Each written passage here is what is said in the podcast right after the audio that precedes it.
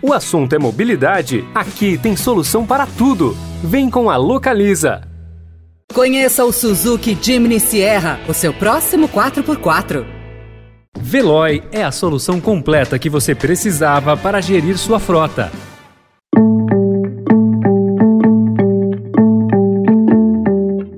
Olá, seja bem-vindo, seja bem-vinda. Começa agora mais uma edição do Notícia no seu Tempo. Esse podcast é produzido pela equipe de jornalismo do Estadão para você ouvir em poucos minutos as principais informações do jornal. Entre os destaques de hoje, verba do fundo eleitoral vai para candidatos fantasmas. Mercado espera que Copom mantenha a taxa de juros em 13,75%. E no especial mobilidade, a importância da arborização para a mobilidade urbana. Esses são alguns dos assuntos que você confere nesta terça-feira, 20 de setembro de 2022.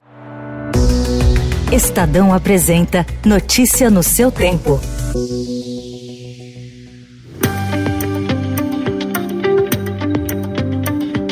Há 12 dias das eleições, algumas candidatas ao legislativo em diversos estados ainda não entraram, de fato, na campanha, mas receberam verbas milionárias. Com a necessidade de que pelo menos 30% das candidaturas sejam de mulheres, levantamento do Estadão aponta que 12 candidatas receberam 5,8 milhões de reais de seus partidos. Além de não fazer campanha, elas contrataram empresas que não prestaram serviços ou bancaram gastos de candidatos candidatos homens. No Amazonas, é o caso da candidata a deputado federal pelo PROS, Adriana Mendonça, que recebeu 3 milhões de reais, mesmo estando com o nome indeferido pela Justiça Eleitoral e obtido apenas 41 votos em 2018. Apesar da escassa campanha nas redes, Adriana contratou uma empresa de marketing digital por 750 mil reais. O presidente estadual do PROS, Eduardo Malta, admitiu ao Estadão que o dinheiro repassado a Adriana é para bancar a campanha do ex-marido dela ao governo.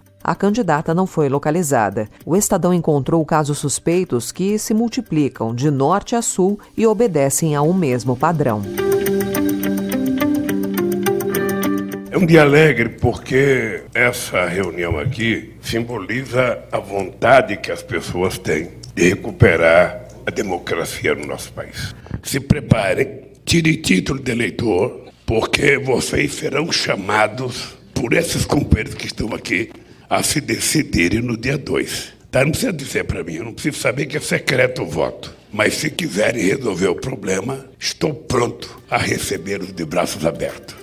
O ex-presidente Lula explicitou ontem o apelo ao chamado voto útil na tentativa de tirar votos de outros candidatos e vencer no primeiro turno. Ontem, a campanha petista organizou um ato para marcar apoio público de oito políticos que já concorreram à presidência, quase todos de esquerda ou centro-esquerda. A novidade foi o ex-ministro da Fazenda e ex-presidente do Banco Central, Henrique Meirelles. A presença dele é um aceno ao mercado financeiro e ao empresariado. Na disputa direta com Bolsonaro, Lula lidera as intenções de voto. O agregador de pesquisas do Estadão mostra o petista com 50% dos votos válidos. Ciro Gomes e Simone Tebet, dois adversários de quem Lula busca tirar votos, reagiram ao movimento do petista. Na sabatina promovida pelo Estadão em parceria com a FAAP em São Paulo, Simone negou que já esteja em negociação com Lula para apoio em um eventual segundo turno. Eu estou diante de um processo eleitoral onde eu me recuso a aceitar que esta que é a eleição mais importante da história do Brasil desde a redemocratização, nós tenhamos que optar pelo menos pior. Então eu vou lutar até o último dia. Aí você me pergunta dia 2 de outubro ou dia 3 de outubro, outubro, se porventura nós não estivermos no segundo turno, nós vamos estar discutindo o Brasil, obviamente, dentro do processo de um partido, e eu quero repetir aqui, né, de uma ampla frente que inclui o PMDB, o PSDB, o Cidadania e o Podemos.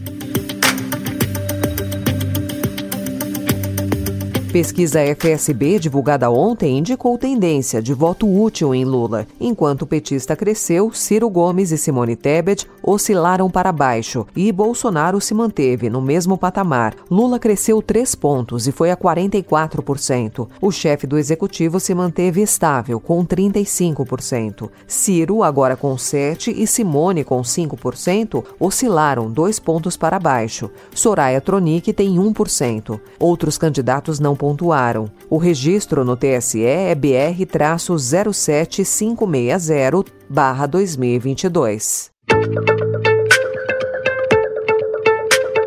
No último dia 5, o presidente do Banco Central, Roberto Campos Neto, afirmou em evento que o Copom avaliaria um novo aperto na taxa de juros. No dia seguinte, o diretor de política monetária da autarquia, Bruno Serra, acrescentou ser inconsistente o mercado projetar inflação acima do centro da meta em 2024, enquanto discute a queda dos juros em 2023. Mesmo assim, bancos e consultoras acreditam que o ciclo de alta da Selic e a taxa básica de juros chegou ao fim na reunião de agosto. Para 41 das 50 instituições financeiras ouvidas pelo Estadão, a taxa deve ser mantida em 13,75% na reunião que começa hoje e termina amanhã, movimento que encerraria o mais longo ciclo de aperto monetário da história. No entanto, economistas reconhecem que aumentou o risco de ajuste residual de 0,25 ponto.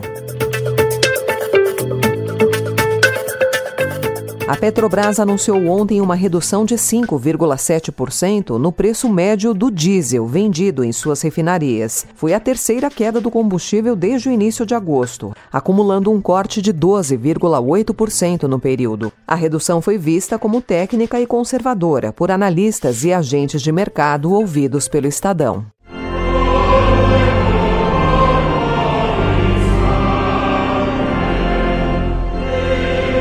O enterro ontem da Rainha Elizabeth II foi uma cerimônia cheia de simbolismos. Foram 11 dias desde a morte da monarca e cinco dias de funeral aberto ao público. Milhares de pessoas se reuniram na grande avenida que leva ao castelo de Windsor para ver a chegada do caixão, transportado por cerca de 40 quilômetros da capital britânica. Agora as atenções se voltam para a cerimônia de coroação de Charles III, que deve ocorrer no ano que vem.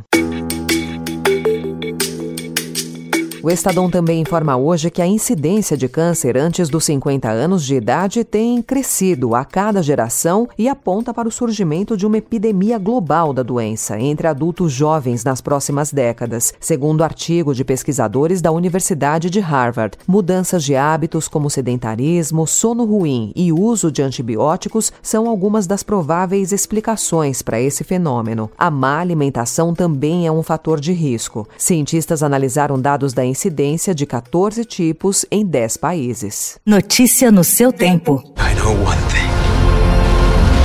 Wherever we go, this family is our fortress. E após 13 anos, Avatar está voltando às telas. Para esquentar a estreia de Avatar, O Caminho das Águas, que chega aos cinemas em dezembro, o primeiro filme da série reestreia nesta quinta-feira, dia 22. Avatar foi um dos filmes mais rentáveis da história do cinema. E o que a gente pode esperar dessa sequência? O que se sabe até agora é que haverá uma grande quantidade de cenas rodadas embaixo da água, o que o título já indica e o que pode se relacionar também com a questão vital do comprometimento dos oceanos mas isso é apenas uma hipótese. Poucas cenas desconexas foram mostradas até agora aos jornalistas. A revelação do segredo está prevista para o dia 16 de dezembro, quando o filme chega aos cinemas. Especial Mês da Mobilidade.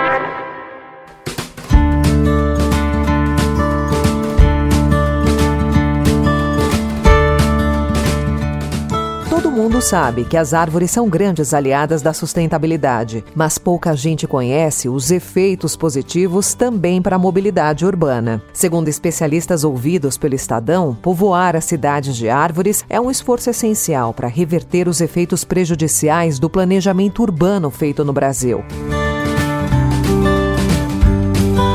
Na capital paulista, por exemplo, neste ano, dentro do Plano Municipal de Arborização Urbana, já foram plantadas até o fim de agosto mais de 4.600 novas árvores na cidade. Só que o maior volume de trabalho está voltado para a manutenção da população já existente. Para você ter uma ideia, no primeiro semestre foram podadas 86.130 árvores da cidade, uma média de 3.300 por semana.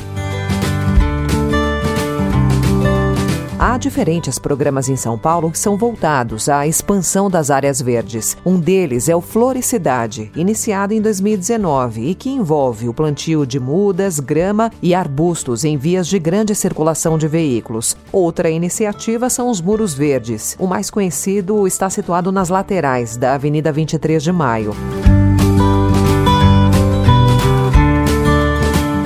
São vários os benefícios das árvores para as cidades e listamos alguns. O primeiro deles é a estética. É mais agradável e menos estressante passar por vias arborizadas. O conforto térmico também conta, já que a sombra colabora muito para isso, aumenta a umidade do ar e reduz a temperatura. Menos poluição do ar, sensação de bem-estar. Antídoto contra as enchentes, elas retêm parte da água das chuvas. E para finalizar, a preservação do patrimônio. Pavimentos em áreas arborizadas sofrem menos com os fenômenos de contração e dilatação, o que reduz o nível de desgaste em comparação às áreas diretamente expostas ao sol. O mesmo raciocínio vale para componentes dos veículos, como os pneus.